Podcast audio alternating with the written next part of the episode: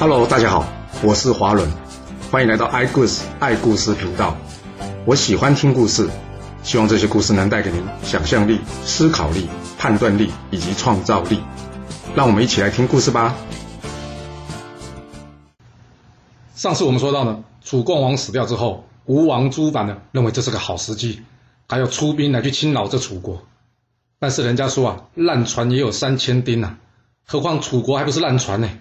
楚国还有养瑶姬这些名将啊。果然，养瑶姬呢将这朱凡给击退了。被打败的朱凡他很不服气啊，他想说：好啊，你把我打败，那我就找我晋国老大一起帮忙，看看你楚国是不是真的那么厉害。这晋悼公一收到吴王的信件之后呢，他马上召集大臣来讨论啊。哎，我们是不是应该出兵联合吴国来攻打楚国啊？这是大臣杨舍西认为啊。这吴国趁人家楚国在办丧事去偷袭人家，本来就不对了。那最糟糕的是还打败了，这根本不值得去帮啊！主公啊，你若是要出兵呢，也是应该先攻打这秦国啊。晋悼公一听，呃，这跟秦国有什么关系啊？杨舍西说了，主公，我们之前攻打郑国的时候，秦国因为与楚国有同盟，他们为了协助楚国呢，共同攻打这郑国，竟然出兵攻打我晋国的历城。这件事，我觉得我们应该要先处理啊。晋道公一听，点点头说：“嗯，有道理哦。先解决这背后放冷箭的小人，好像比较重要哎。”于是，晋道公再次大会十二个诸侯国，共同讨伐这秦国。这秦景公一听到，哇，来这么多人啊，这该如何是好啊？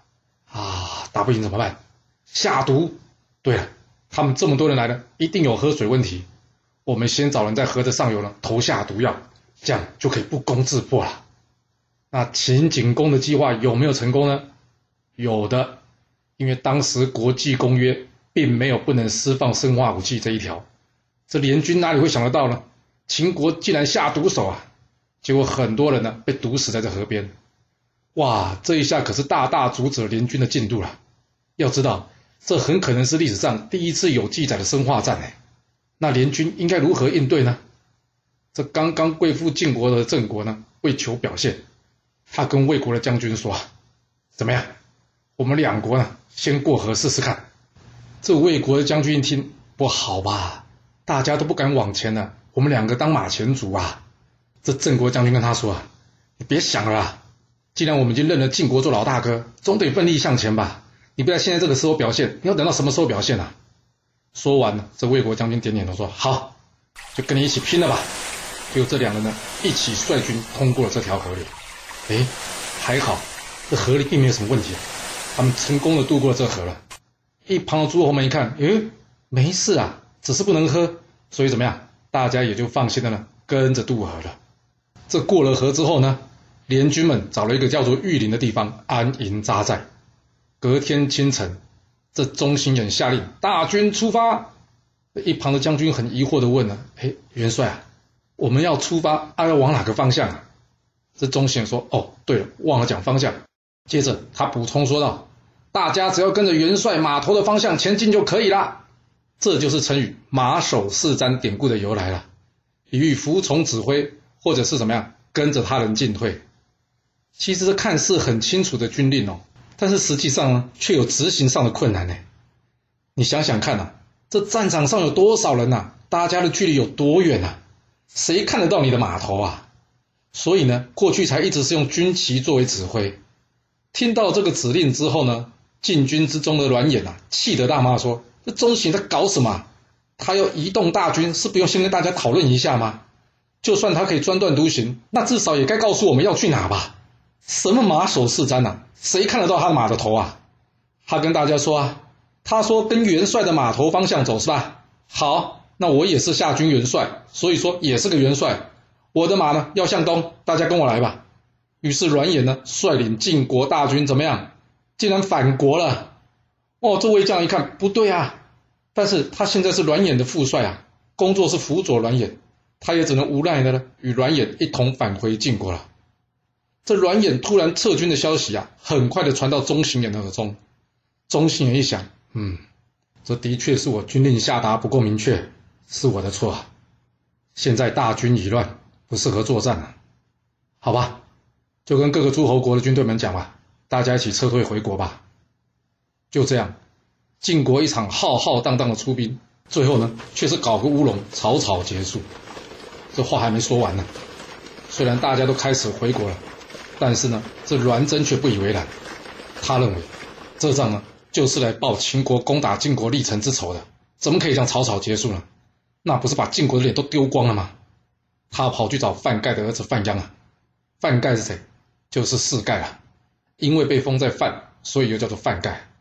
他跟着范鞅说啊，这些人仗都没打就撤退了，完全没有考虑到他们的举动呢，等于是丢光我晋国的脸。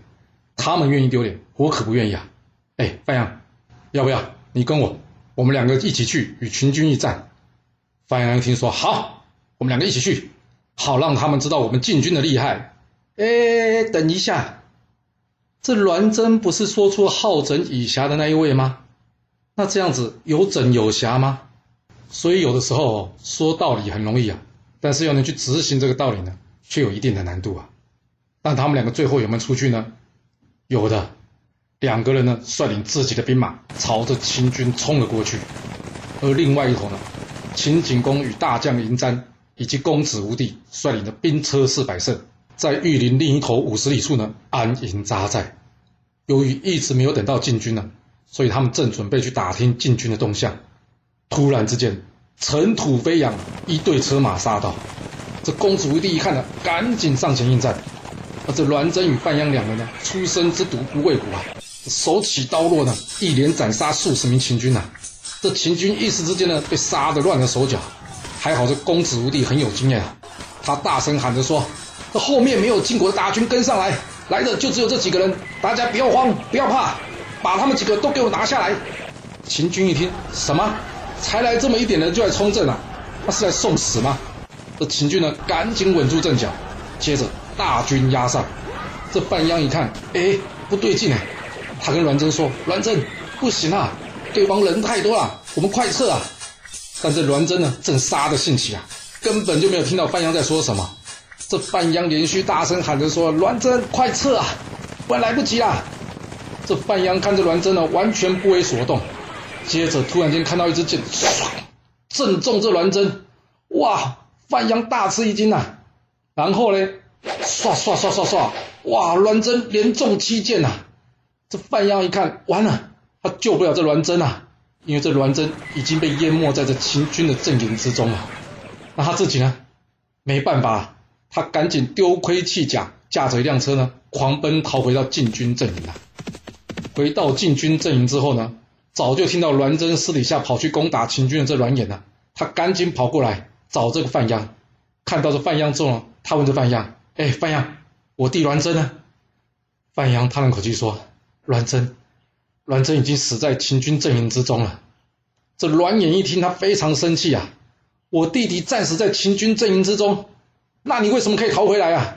这范阳正准备要解释啊，但是阮衍哪听得下去啊？他拿起他的戈呢，往这范阳一刺，你这害死我弟的家伙，你还他命来！看到阮衍呢拿着长戈刺他，这范阳呢不敢与这阮衍对抗啊，因为不管怎么说，阮衍还是元帅嘛。他赶紧逃回到中军啊，正好遇上他自己的父亲呢范盖。这范盖问这个栾衍啊，哎，女婿，什么事你那么生气啊？这阮衍说，你儿子呢找我弟弟一起去攻打秦军，结果我弟弟战死，他却逃回来，你说？这算不算是你儿子把我弟弟骗去送死啊？若是呢，你就把他逐出家门，这件事我就算了；要不然，我非杀这家伙不可。范盖听完之后呢，他跟栾衍说：“我不知道我儿子跟栾真跑到秦军之中啊，你等一下，我来问问他。”在了解事情的前因后果之后呢，范盖觉得，不管是不是栾真来找范央的，一，范鞅你不该违背军令；二，就算栾真来找你吧。你应该要劝阻他，而不是帮腔，所以他决定了将这范鞅逐出家门。我范鞅万万没想到呢，自己会被逐出家门，这下可是无路可走了。那该怎么办呢？他最后呢，跑去投奔秦国。这秦景公一看到范鞅过来，他想，这是在演哪一出啊？你刚刚不是才来攻打我们吗？怎么无缘无故的变成来投降了？有没有问题啊？不过呢，在听完范鞅的说明之后呢？秦景公认为，嗯，这范阳应该真的是来投靠的，所以呢，他就将他留了下来。回去之后，一天，这秦景公问这范鞅啊：“这晋国的大臣哪位最贤能啊？”这范鞅说了：“嗯，在这晋国呢，要是论武的话呢，有这魏将；要是讲文的话呢，则有这个赵武。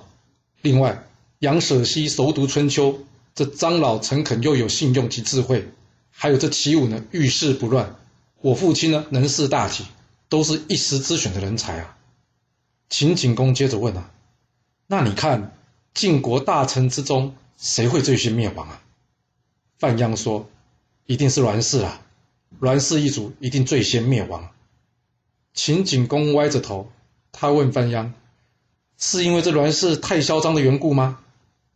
范鞅说了：“栾氏骄奢已经不是一天的事了，不过栾衍呢，还不至于会出事。”秦景公一听：“哦，你这话怎么说啊？”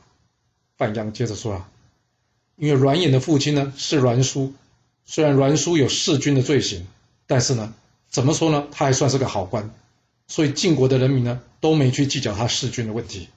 正所谓爱屋及乌嘛，既然大家都感念栾书呢，自然也就不会去为难他的儿子栾衍了。不过阮衍的儿子呢就没这么好命了，因为阮衍呢骄奢跋扈啊，很多人都看他不顺眼了。你想，这阮衍一死。”来找茬报仇的人还会少吗？秦景公听完点点头，在了解到晋国的强大以及人才济济之后，秦景公的策略呢，改为与晋国友好，而不是相争。后来呢，他将这范鞅送回晋国。晋悼公在了解之前的事情之后呢，他告诉这阮衍呢：“哎，栾衍啊，这栾贞之死呢，他自己也是有责任的，不能完全怪这范鞅啊。我打算让这范鞅回来。”那他回来之后呢？你不要假私怨去报仇，知道了吗？老板都这么说了，阮衍能说什么？也只好让他回来了。范鞅回国之后呢？从此秦晋维持了好一阵子的友好关系。这秦晋既然暂时没事，那我们先转过来说说这魏国吧。我，好久没说这魏国的消息了。这魏献公即位之后呢，任用小人，整天打猎游玩，这底下大臣们都看不下去了。上卿孙林父以及亚卿林子啊，他们用脚底板想也知道，这国君干不长久了，那该怎么办呢？所谓良禽择木而栖啊，他们与这魏献公的弟弟的儿子公子票呢，私下结成了一党。而这孙林父呢，另外还私下与晋国呢保持密切的联系。老话一句啊，这魏献公是坏蛋，但是不是笨蛋啊？他早就知道这两人不靠谱了。但是由于这两个家族势力庞大，加上又没有他们谋反的证据，所以呢，魏献公迟迟无法动手除掉他们。一天，这魏献公请他们俩来吃午饭，结果呢，两个人在宫外呢，从一大早一直等等等等到了下午，这魏献公呢都没有派人请他们进门，两人实在是又饿又累啊。于是啊，他们问这内侍啊：“哎，主公请我们来啊，那主公人呢？”这内侍跟这两人说：“哦，主公还在后面射箭呢，你们两个可以直接进去见主公啊。”两人进去之后呢，见到这魏献公啊，这魏献公呢正在跟这公孙丁比赛射箭。魏献公一看到他们两个进来呢，满脸疑问的问：“诶，你们两个来做什么？”这两人异口同声的说：“主公，是您找我们来吃午餐的，你忘了？”魏献公一听啊，对哦。我真忘了，啊！不过现在吃午饭的时间都过了，要不这样了，我们改天好了。我改天呢再请你们吃饭，你们先下去吧。我现在呢还想要来射箭呢。这两人下去之后怎么样？当然是想要换掉这没礼貌的国君啊。孙林父回家吃完饭后呢，便找来家臣于公差以及呢尹公陀两人，他叫他们两个去准备一下军队，想要随时起兵造反另外。他叫他的儿子孙蒯呢，先去魏献公那里探听一下。公差已经引公陀两人。孙蒯先是假装跟魏献公说：“呃，我父亲生病了，所以呢，需要在家里调养几天，请主公谅解。”这魏献公听到这里，笑着说：“你爸爸的病是饿出来的吧？啊，来来来，你就留下来吃顿饭吧，我总不能也让你挨饿吧？那这吃饭呢，就要人唱唱歌，但这歌词却有点怪怪的。没错。”借着这歌词呢，魏献公告诉孙林父的儿子孙蒯：“你去告诉你爸爸，他在做什么呢？我清楚的很，他最好好好养病，不要出什么乱子才好啊。孙蒯回家之后呢，将这些状况一一的向着孙林父报告了。孙林父一想，嗯，看来主公已经怀疑我了，我不可以坐以待毙啊。于是他决定先发制人，他发动着家里的士兵，包围着魏献公。这魏献公万万没算到啊，他警告了这孙林父，没想到孙林父竟然还是敢起兵造反呢！哇，这下糟糕了，该怎么办呢？他赶紧派人出去啊，去找人帮忙。另外呢，则是找人去跟孙林父谈和。所谓张弓不射回头箭啊，这孙林父既然都已经造反了，怎么可能跟他谈和啊？惨的是啊，这大臣们收到魏献公来求救的消息啊，竟然怎么样？大家都装病不出哎！哇，没想到会有这一招哎！大家都给我装病哎！这下魏献公可是叫天天不应，叫地地不灵呐！那该怎么办呢？就在这时候呢，公孙丁建议魏献公说：“主公。”我看这宫内卫兵呢，大约有两百人，你让我来带领他们吧。我们从东门杀出一条血路，逃往齐国吧。魏献公点点头说：“对对，现在也只能这样了，杀出重围吧。”这东门一打开，魏献公一行人呢，立刻冲了出来。哦，还好人不多，他们顺利的冲出东门了。但孙林父的两个儿子孙蒯以及孙家，在听到东门开启之后呢，赶紧追了上来。没多久。双方展开了一场厮杀，这魏献公的两百卫兵呐，真是不堪一击，一下子就被解决掉了。不过还好，有这公孙丁保护着魏献公啊。为什么这么说啊？因为这公孙丁可是位神射手啊！只见他一箭一个，一箭一个，哇！这孙蒯、孙家的追兵啊，不敢上前啊。就在这时候呢，于公差以及尹公头也赶上来了。这于公差问：为什么不追上去啊？孙蒯以及孙家说：不行啊！他那边有个神箭手啊，我们只要一靠近啊，就被他一箭一个、一箭一个给解决了。这怎么追啊？愚公差一听，嗯，难道是我师父公孙丁啊？没错，就是公孙丁啊。原来这尹公陀啊是愚公差的徒弟，而这愚公差呢，则是公孙丁的徒弟。不过现在这愚公差呢有任务在身，他虽然知道对方是他师父，那怎么办？他还是追了上去啊。这公孙丁远远就认出这愚公差了。他跟魏献公说：“没事了，这是我徒弟，他不会伤害我的。”说完，愚公差已经来到他身边了。愚公差一看，哎，真的是师傅哎！他跟公孙丁说：“师傅啊，我要是射你，那就是背叛师门了；那我要是不射你呢，又无法对我的主人交代。嗯，要不这样吧，我有个办法。”说完，他将剑的触头啊，触头就是什么剑的那个箭头啊，他把这剑的触头呢都给他去掉，然后大声喊着说。师傅别怕，之后呢，连放四箭，他将这个车的前后左右各射了一箭，但是呢，就是没射到公孙丁以及魏献公。接着呢，他又大喊了：“师傅，您此去，弟子无法相送，还请您自己保重啊！”之后他转身回去了。愚公差碍于师徒之情，放了这公孙丁离开，但是看在这尹公陀的眼里啊，他则是非常不服气啊，他想说。他是你师傅，又不是我师傅，那我应该可以去追吧？愚公差听到这呢，他跟尹公头说：“千万不要啊！我师傅的剑法可不输楚国的养妖姬啊！你要是去找他，那是去送死啊！更何况他还算是你师祖呢，千万别做这些事啊！”虽然愚公差这么说，但是这尹公头呢，根本就听不进去啊！他转身就去追这孙公丁啊，眼看就快追上这魏献公了。这孙公丁大声问他说：“你是谁呀？”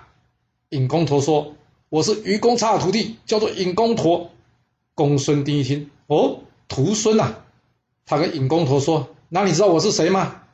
尹公陀说：“我当然知道了，你是我师傅的师傅，不过呢，跟我没有关系。”哎，话还有这种说法的？师傅的师傅跟你没关？这公孙丁大声喊着说：“回去吧，徒孙，我不想伤害你呀！”他话还没说完呢。这尹公陀怎么样？已经弯弓搭箭，一箭射出了。孙公丁一看，他不慌不忙的将他驾马车的绳子呢交到这魏献公的手上，接着他顺手一抓，喂，就把这尹公陀的箭给接了下来。哦，好厉害哦，跟这个通臂猿一样哎。他当场呢将这箭呢回射这尹公陀。这尹公陀呢虽然往旁边一闪，但是怎么样，左手仍旧中箭啊！他回头想跑啊，结果呢，却被这公孙丁再从背后给补了一箭，当场给解决掉了。就这样，孙公丁顺利保护着魏献公逃往齐国避难。孙林父在赶走魏献公之后呢，他与宁侄共同立着公子票为国君，是为魏商公。哇，又发生篡位的事情了。这身为中原的老大哥的晋悼公该如何处理呢？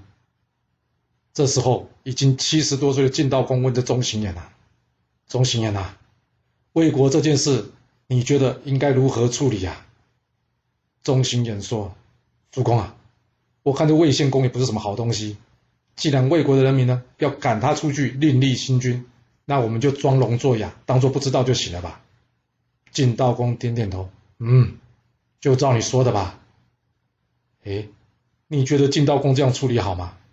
你要知道，老大的一举一动，小弟们可都是看在眼里的。你不处理，那你想小弟们会怎么想啊？齐国的麒麟公一看，哦。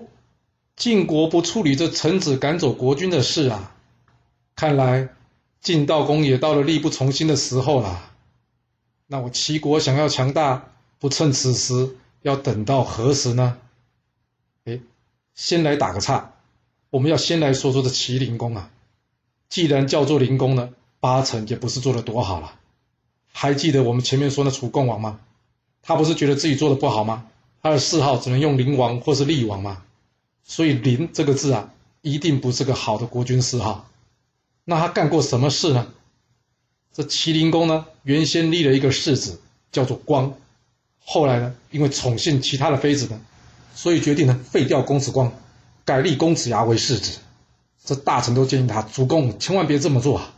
毕竟这公子光已经当了好久的世子了，而他妈妈又是鲁国人。最重要的是呢，之前诸侯的会盟呢，大多是派他参加的。